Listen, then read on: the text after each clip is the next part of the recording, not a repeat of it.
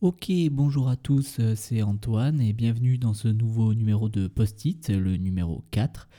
J'enregistre euh, toujours depuis Lyon. Euh, d'ailleurs, c'est une nouvelle pièce, donc désolé pour l'écho que vous pouvez entendre peut-être dans mes nouveaux podcasts avec Quentin et dans mon dernier numéro. Je vais essayer de, de, régler ça, mais bon, après on est bien installé, donc j'ai pas à me plaindre. Euh, au menu, donc aujourd'hui, euh, je vais vous parler de, plusieurs choses. Euh, j'ai une petite anecdote historique à vous raconter.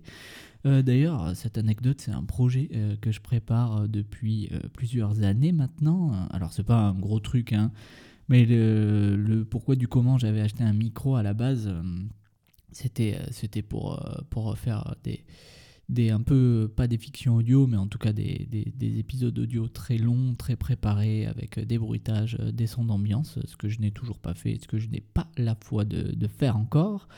Euh, donc euh, je vais vous parler d'un monument qui se trouve en Bulgarie euh, et c'est le premier truc, le, premier épisode que j'avais écrit pour, mon projet de, podcast quand j'étais encore au Canada.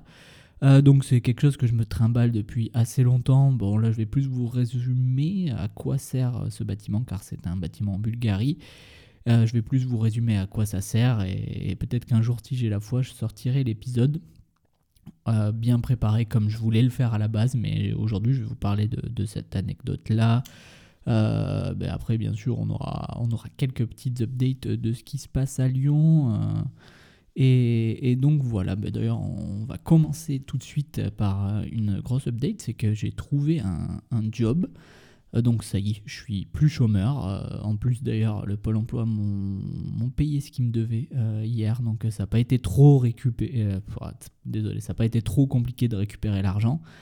Et ça c'est pas mal. Donc j'ai trouvé un job dans un hôtel au Mama Shelter. Donc donc c'est plutôt cool parce que je sais que précédemment euh, je me plaignais euh, des horaires dans la restauration et c'est vrai que le Mama Shelter c'est un gros groupe, ça, ça appartient au, groupe Accor Hotel. Donc euh, donc c'est pas mal parce qu'ils respectent les 39 heures et, les heures sup. Bon, ne sont pas payées mais sont récupérées donc tu peux avoir un jour de congé par-ci par-là en mode récup, ils appellent ça récup jour férié c'est moyen légal, mais bon, c'est pas mal déjà, ils respectent euh, les 39 heures au max, donc, euh, donc ça c'est cool.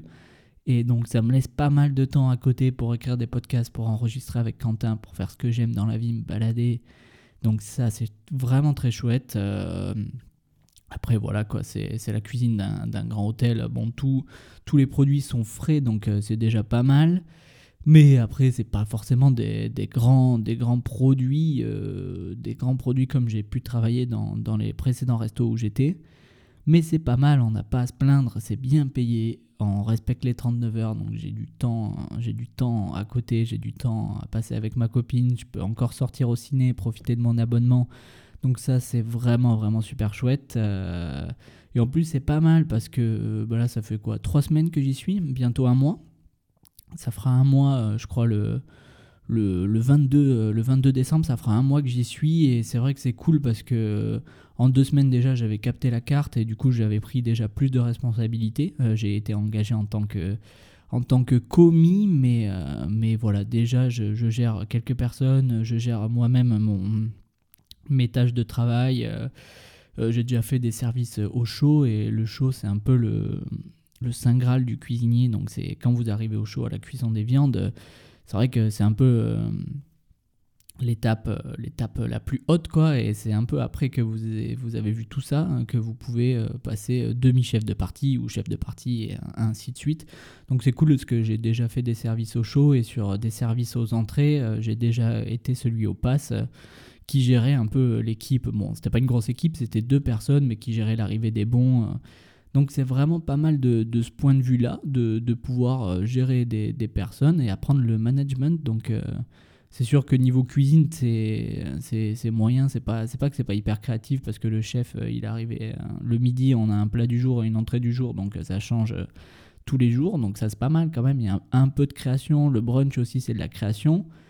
Mais euh, moi, je me sers du Mama Shelter aussi pour apprendre le management d'équipe et euh, pour, euh, dans, dans, dans, mes futurs boulots, dire eh ben, regardez, voilà, j'ai été chef de partie, je sais gérer des gens, j'ai le, j'ai le background, comme on dit, j'ai le background pour, pour vous gérer une équipe, pour vous gérer un service. Donc, c'est pas mal. Ça peut, déjà, ça peut me faire reprendre confiance un peu en moi, en ma cuisine parce que c'est vrai qu'après mon apprentissage, je pense que j'avais un peu perdu confiance en moi de, ce point de vue-là. Et là, c'est cool parce que je sens la confiance revenir. Euh, je sens la confiance revenir. Donc ça, c'est vraiment pas mal. Même si euh, là, j'ai bossé avec un mec qui me met moyen à l'aise. Et c'est vrai que quand il est là, je perds un peu mes moyens, mais pas autant qu'avant.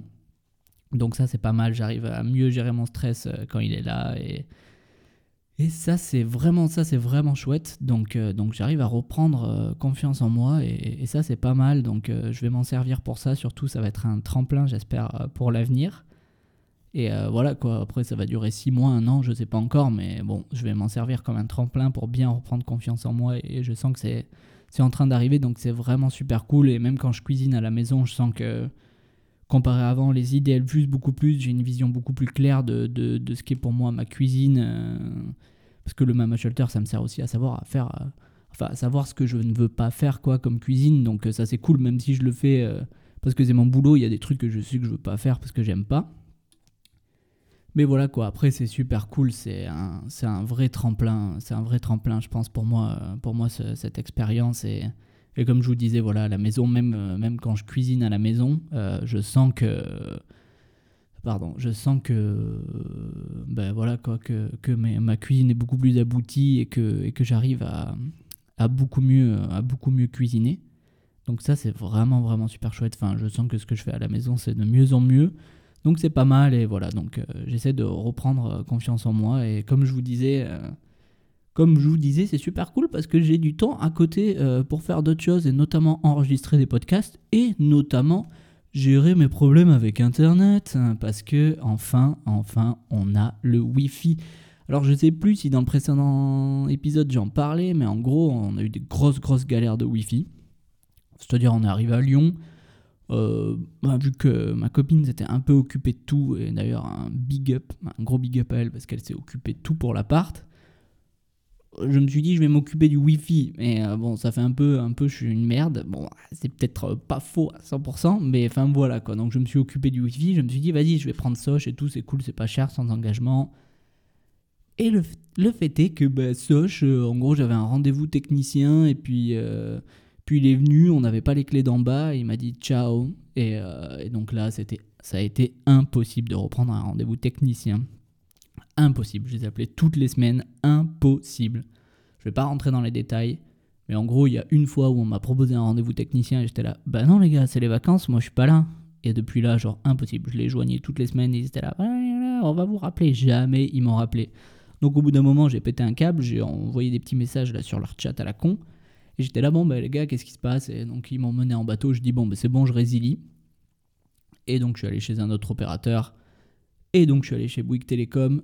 Et depuis, j'ai Internet. Et en plus, merci au Tecos qui est passé parce que c'était un sauce. Il était vraiment trop sympa. Donc ça, c'était vraiment pas mal.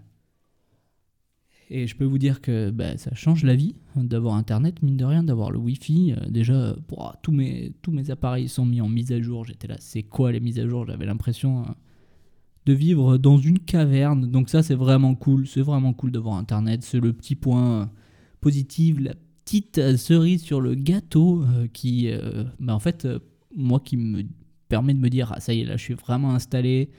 Je suis plus un schlag en partage de connexion. donc, donc ça, c'est vraiment pas mal. Attendez, je vais boire un petit coup. Une, une petite citronnade maison. Une petite recette de citronnade que que j'ai depuis Montréal. Enfin bref, c'est juste des citrons pressés, de l'eau et du sucre. Euh, de ce mec qui nous avait montré ça euh, quand je bossais au resto au, au à Montréal. Donc, euh, donc ça fait des, petits souvenirs quoi. Et ouais, donc bon bref. Tout ça pour dire que c'est génial Internet, que c'est génial de plus être en partage de connexion et que la vie est belle. Que la vie est belle à Lyon. Et ça, c'est cool. D'ailleurs, c'était la C'était la fête des Lumières la semaine dernière. Attendez, on est le 17. Ouais, il y a 10 jours, c'était la, la, fête des Lumières. Donc, bon, je suis allé le vendredi soir et le samedi soir. Vendredi soir, j'étais en centre-ville. Il y avait du monde. Il y avait là du monde. Euh, on a vu quoi euh, Moi, j'ai vu 3-4 œuvres. Euh, c'était vraiment pas mal. L'œuvre sur la cathédrale Saint-Jean était vraiment très très cool. Enfin, c'est hyper impressionnant. Les jeux de lumière sur les façades, moi, c'est ce qui m'a le plus impressionné au-delà des, installations lumineuses dans les rues, je trouve que ce qui était projeté sur les façades, c'était hyper impressionnant, surtout quand ça reprenait les motifs des façades et que ça jouait avec. Ça, c'était vraiment, vraiment hyper impressionnant. Et, euh, donc, euh, bon, il y avait du monde, il y avait du monde, mais apparemment, selon les Lyonnais, il n'y avait pas tellement de monde que ça. Mais par contre, le samedi, on allait au parc de la Tête d'Or, voir l'installation du parc de la Tête d'Or. Et là, c'était l'enfer. Là, c'était l'enfer. C'est-à-dire que la fête des Lumières ouvrait à 20h, il y avait un monde devant le parc dès 20h. Et mon Dieu, quoi, on a attendu trois quarts d'heure, enfin un monde, et tout ça, ils essayent de, filtrer euh, pour le Covid, parce que, enfin bref, c'était le gros bordel, ça m'a saoulé, je déteste le monde, et euh, sinon ce qu'il y avait à la tête d'or, en plus, c'était moyen. Donc au final, faire une demi-heure, trois quarts d'heure de queue pour un truc moyenasse, dans le froid, l'humidité, j'étais un peu dégoûté. Mais c'est pas grave parce que je suis très content d'avoir fait euh, la fête des Lumières au moins une fois dans ma vie. Donc euh, je peux dire, j'ai vécu à Lyon, j'ai fait la fête des Lumières. Il me manque à aller voir un match de foot, par exemple. Comme ça, je pourrais dire, je suis lyonnais. Même si j'ai pas envie de me revendiquer comme lyonnais parce que la flemme, quoi. Mais non, sinon c'était très cool la fête des Lumières, c'était très intéressant. Et là, la cathédrale de, Fourvière, donc celle qui est en haut de la colline, on va dire, euh, elle propose euh, un spectacle pareil de lumière euh, projetée sur sa façade jusqu'en début janvier. Donc ça, je pense que, je vais aller le voir parce que ça, ça a l'air hyper beau. J'ai vu les affiches dans le centre-ville. Ça a l'air vraiment, vraiment hyper beau, quoi. Et, et, bref, donc la fête de lumière, c'est vraiment pas mal. Ça vaut le détour, mais ça vaut le détour quand je trouve vous êtes habitant de Lyon. Après, je ne sais pas si venir de l'extérieur de Lyon et, se foutre dans une foule pas possible, euh, c'est cool quoi, juste pour voir ça. Mais bon, apparemment, euh, apparemment c'est que moi je dois être un peu aigri parce qu'il y a énormément de, gens de l'extérieur qui viennent et, et post-Covid, euh, et non, attends, pré-Covid, pardon, il y avait énormément d'étrangers, donc c'est un truc qui est énorme. Mais je sais pas, j'ai peut-être pas juste saisi la portée du truc. Bon, en tout cas, je sais que les Lyonnais m'ont dit que la fête des Lumières, c'était pour remercier Marie. Donc, euh, il y a un jour, je crois, c'est le 8 décembre, le jour des Lumignons, où, où tous les Lyonnais, euh, et moi, moi je l'ai fait, euh, mettent des, petites bougies à leurs fenêtres pour remercier Marie de les avoir épargnés de la peste au XIVe siècle, il me semble. Donc c'est pour remercier Marie, en tout cas, que, la peste ne se soit pas immiscée dans Lyon, qui était quand même déjà une grande ville à l'époque, donc c'est assez exceptionnel. Et c'est pour ça que apparemment à Lyon, sur certains coins de rue dans le vieux Lyon, vous pouvez voir des statues de la Vierge. Donc euh, c'est pareil, ça date de la même époque pour euh, remercier Marie, protectrice de Lyon et protectrice euh, de la peste. Donc donc voilà, après, après bon, alors qu'est-ce que j'ai que fait à Lyon récemment? Et comme je vous disais, mon boulot me laisse assez de temps pour, pour faire pas mal de choses à côté. Donc, bah, donc je, vais pas mal au ciné, comme dit dans les précédents précédent podcast, pardon. Ah bah ouais, je vais pas mal au ciné et comme je vous ai dit, je crois à l'Institut Lumière. Euh, donc il y a une rétrospective de, Stanley Kubrick. On a vu la soirée d'ouverture euh, de Shining et, euh, donc là, et donc là, je crois que c'était hier, non, avant-hier, je suis allé voir Lolita de Stanley Kubrick, un film de 62, il me semble. Inspiré d'un roman, roman du russe Nabokov. Attendez, je crois que je vais, vais vérifier pour euh, pas dire de conneries. Hop, je déplace le micro. Et, et donc, donc ça, c'est vraiment l'Institut Lumière, c'est vraiment le feu, quoi. Donc, donc cet après-midi, je vais, je, voir un autre film de la rétrospective de, Kubrick. Je vais voir, je vais voir Docteur Folamour. donc ça, ça, ça, me hype vachement. Et donc c'est super chouette en plus, c'est à 16h30, euh, ça te fait sortir, euh, ça te fait sortir pas trop tard. Euh, ouais, Vladimir Nabokov, l'écrivain du, roman. Donc voilà, donc Lolita, c'est un film inspiré de, de, du roman de Nabokov et c'était vraiment super chouette. Moi, j'ai vraiment beaucoup aimé. Voilà, après, euh, le film de, de Kubrick, euh, c'est l'impossible histoire d'amour entre un professeur érudit et, et, une jeune fille de 16 ans. Et dans le film, dans le livre pardon, de Nabokov, il me semble que la fille est. Enfin, c'est de la pédophilie parce qu'il me semble que la fille est genre à 8 ans ou un truc comme ça. Enfin bref, si vous l'avez pas vu, allez voir, je vous le conseille franchement. Très beau film. Euh, et, cet après-midi, je vais voir Docteur Folamour. Et je pense que je vais aller un peu plus tôt à l'Institut Lumière parce qu'ils ont une librairie ciné. Mon gars, elle est incroyable. Déjà, le rayon DVD immense et le rayon livre, bah, tu trouves tout ce que tu veux. C'est ouf. moi, j'adore, vu que j'adore les livres, c'est un véritable. C'est un véritable plaisir. La dernière fois, on est allé s'y balader. Euh, on est allé s'y balader parce qu'il y avait une braderie la braderie était un peu à chier, c'était que des produits dérivés de l'Institut Lumière, un peu rien à faire quoi. Mais par contre, euh, après on est allé à la librairie euh, ciné euh, sans la braderie, c'était le feu quoi. J'ai acheté un livre, c'est T'as vu le plan? C'est un livre du gars qui a la chaîne YouTube Le Fossoyeur de films qui décrypte un peu sans plan du cinéma culte ou pas. Donc donc c'est super chouette. Enfin la librairie est ouf. Si vous êtes à Lyon, je vous conseille d'aller à l'Institut Lumière ou du moins d'aller à la librairie de l'Institut Lumière parce que c'est le feu quoi. Si vous aimez si vous aimez les livres, c'est vraiment vraiment le feu quoi. Attendez, je vais boire un petit coup encore. Putain, je sais pas ce que j'ai. Je suis essoufflé quoi. Genre vraiment, je suis essoufflé. je sais pas. Bon, peut-être peut-être que le, podcasting est un vrai sport après tout.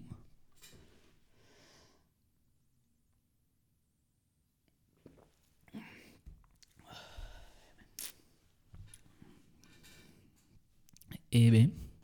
ce qu'il faut pas faire hein, pour divertir les gens. Donc ouais, si vous êtes à Lyon, euh, foncez à la librairie euh, de l'Institut Lumière. Et ouais, bon, voilà quoi. C'était vraiment une petite baisse de régime dans ce podcast. Euh. donc voilà, et donc bon, j'ai toujours mon abonnement UGC, UGC, je sais même plus comment ça s'appelle, UGC illimité là. ce week-end, je vais essayer d'aller voir le film iranien Un héros. Et j'aimerais bien voir le dernier Spider-Man, mais là hier je me suis fait euh, Spider-Man Homecoming. Et après j'aimerais bien euh, me faire l'autre Spider-Man euh, avant d'aller voir le nouveau. parce que bon, la chronologie Marvel, il y a tellement de films que, que bon, c'est trop compliqué quoi. En fait, je suis vachement en retard sur la chrono Marvel, donc à voir si j'aurai le temps d'aller de, le voir aussi Noche, euh, si j'ai pu voir en fait euh, le, Spider-Man qui est entre les deux quoi. Ah oui, avant de, vous parler de, de, de ma petite euh, anecdote historique, j'aimerais vous raconter une, une, petite anecdote à moi qui va avec cette période de fête. Alors c'est quelque chose de vraiment euh, d'assez vieux. Euh, je dirais que ça a 4 ou 5 ans. C'est une petite pépite, quoi. C'est vraiment un, petit bonbon que je vous offre. C'est euh, pépito, comme on dirait chez moi. de temps en temps, voilà, je distillerai des petites anecdotes de vie un peu folichonnes qui me sont arrivées, mais celle-là est vraiment très drôle. C'est un jour, donc, je bossais avec mon père qui a une entreprise d'intérim. Et donc, comme je vous ai dit, euh, c'est la période des, fêtes. Euh, donc, euh, donc, mon papa fait des cadeaux à ses clients. Des bouteilles de vin. Une année, il s'était associé avec un mec qui distillait de, la vodka, et de la vodka et du gin dans la région toulousaine, il avait offert ça. Et donc, cette année-là, quand je bossais avec mon père, il avait offert des, foie gras de, de chez Samaran. Alors, désolé pour le petit bip, j'ai reçu un message. Enfin bref, il avait, offert des, foie gras de, chez Samaran, donc euh, une, grosse maison à Toulouse, bien connue euh, des Toulousains. Et j'avais été chargé hein, d'aller acheter euh, ces foie gras.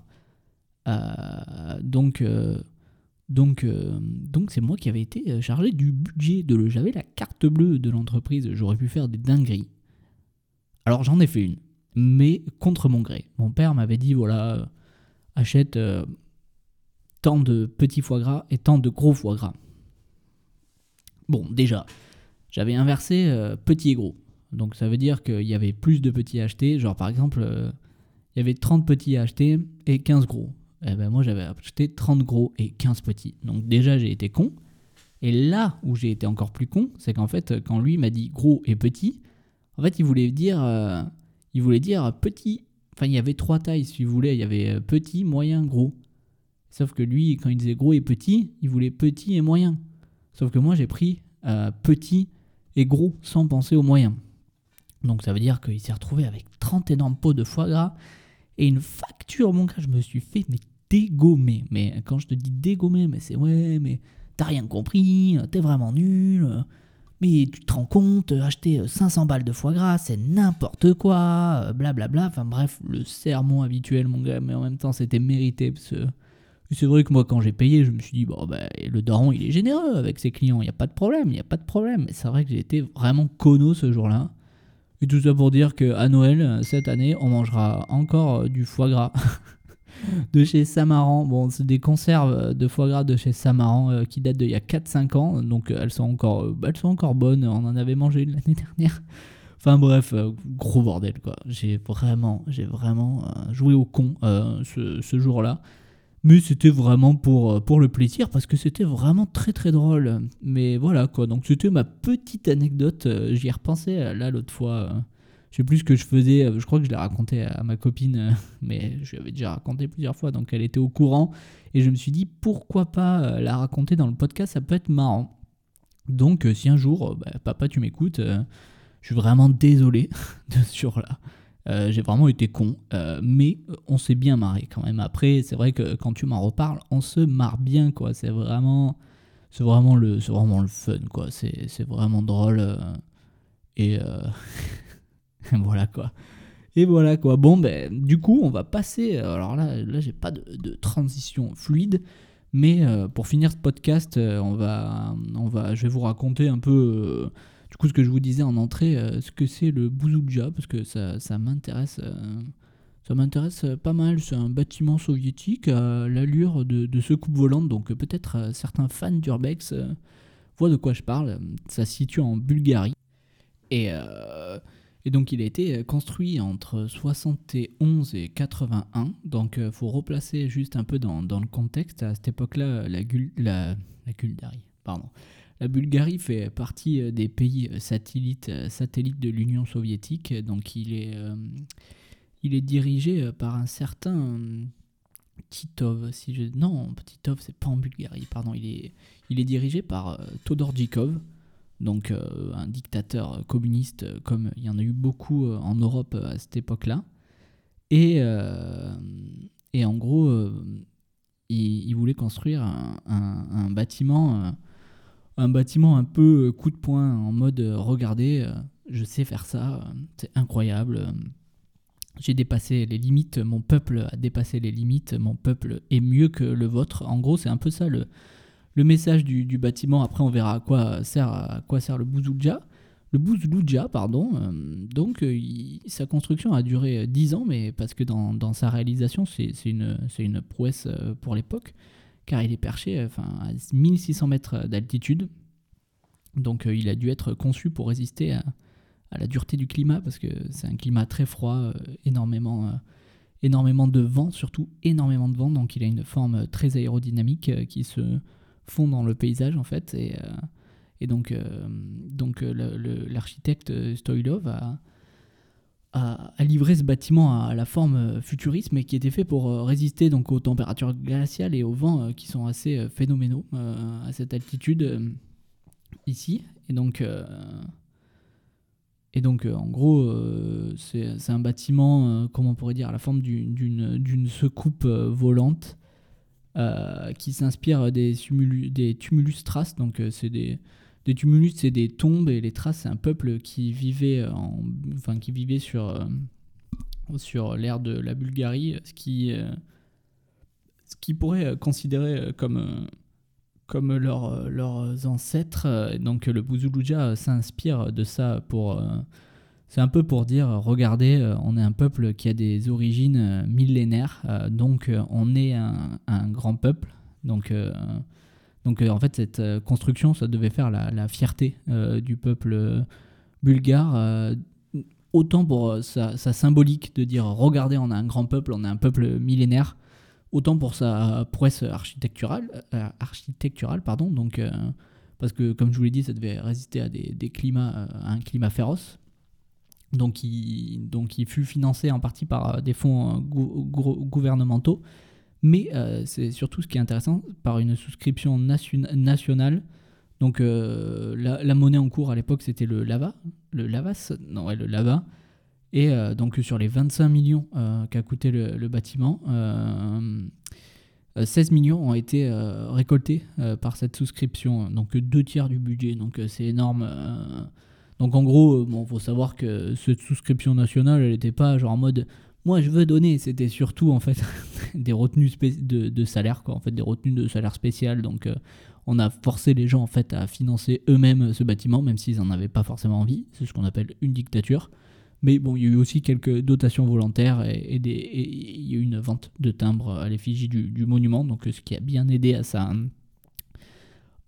construction. Euh, et donc, euh, en fait, euh, c'est comme ça qu'il a été, financé.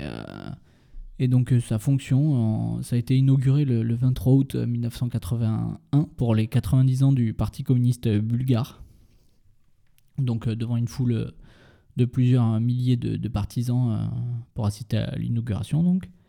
Et donc c'était en, présence du secrétaire général du PCB. donc donc attendez, je retrouve plus son nom. Donc c'est le président, hein, c'est le dictateur Djikov. Donc euh, Djikov était présent euh, à l'inauguration du, bâtiment. Euh, donc c'est pour vous dire l'importance de ce bâtiment qui, qui s'appelait là-bas le, foyer monument.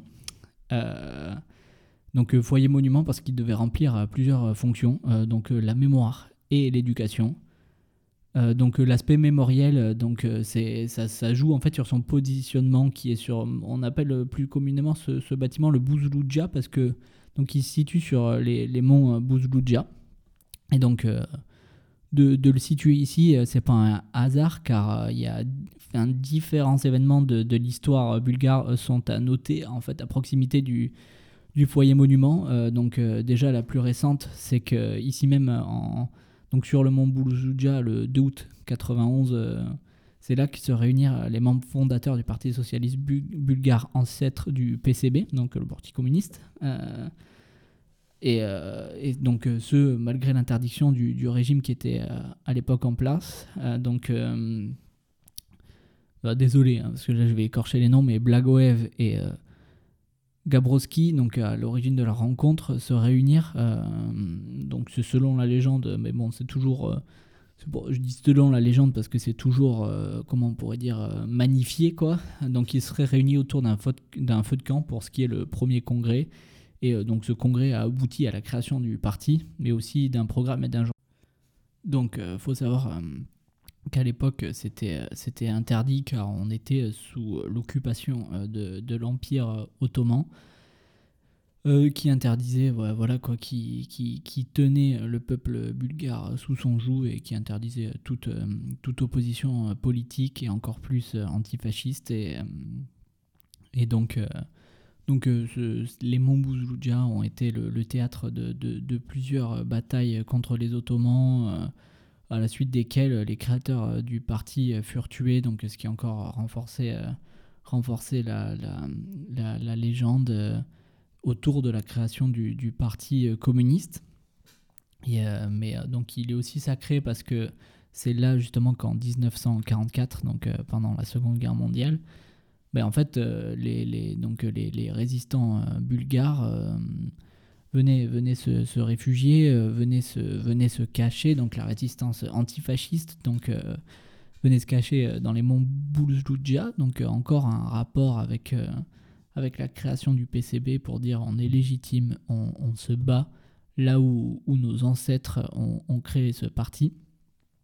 Et euh, il est sacré aussi pour une troisième raison, euh, comme je l'ai dit tout à l'heure, parce que dans la région, il y a de nombreux euh, tumulus traces. Donc placer le bâtiment ici, c'est aussi pour dire, regardez, on a un peuple avec une histoire millénaire.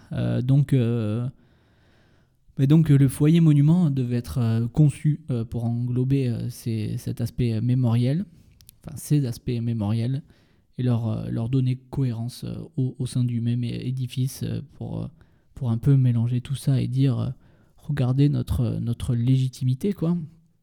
Et en fait ça visait à émouvoir le, le visiteur, à le, plonger dans une ambiance de, recueillement.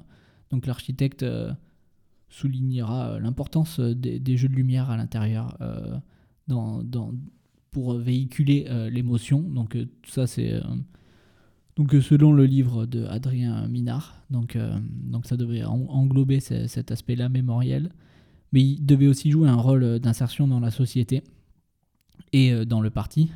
donc, donc le 23 août 80, 50 nouveaux membres du parti reçurent donc leur carte de membre ici. Donc la symbolique c'était de dire regardez vous devenez membre euh, du Parti communiste bulgare euh, là euh, dans ce, dans ce bâtiment très important. Donc il joue un rôle sociétal très important. c'est un peu, ça sera un peu comme un lieu de pèlerinage laïque. De toute façon, les, dictatures communistes qui étaient laïques utilisaient quand même beaucoup la, symbolique religieuse.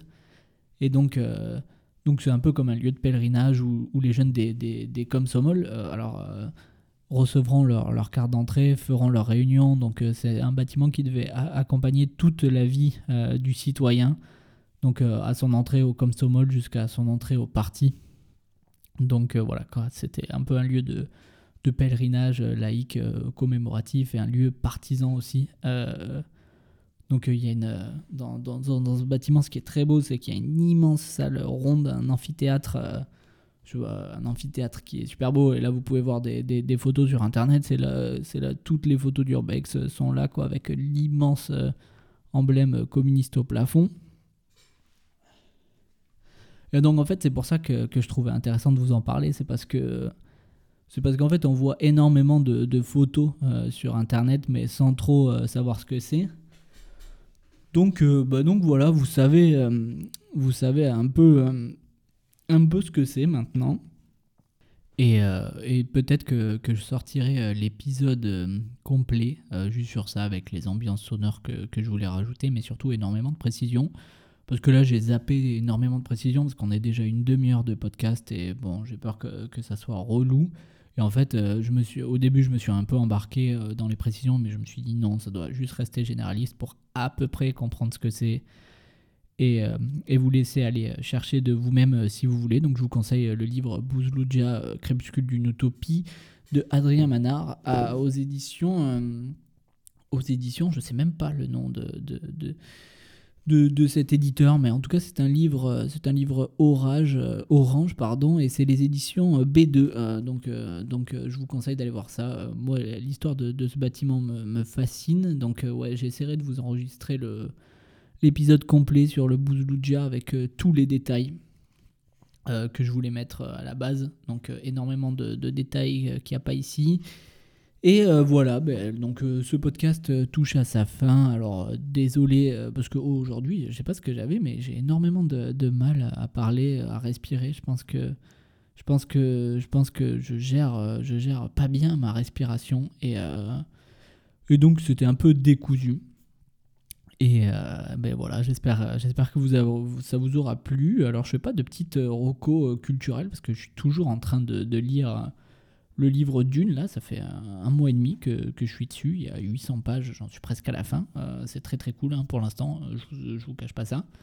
Mais après, parce que je vous ai parlé aussi du, du film Lolita. je vous ai parlé du film Lolita, donc je fais pas de petites rocos à la fin. Ben voilà. Donc j'espère que vous m'aurez écouté à la fin et je vous dis à la prochaine.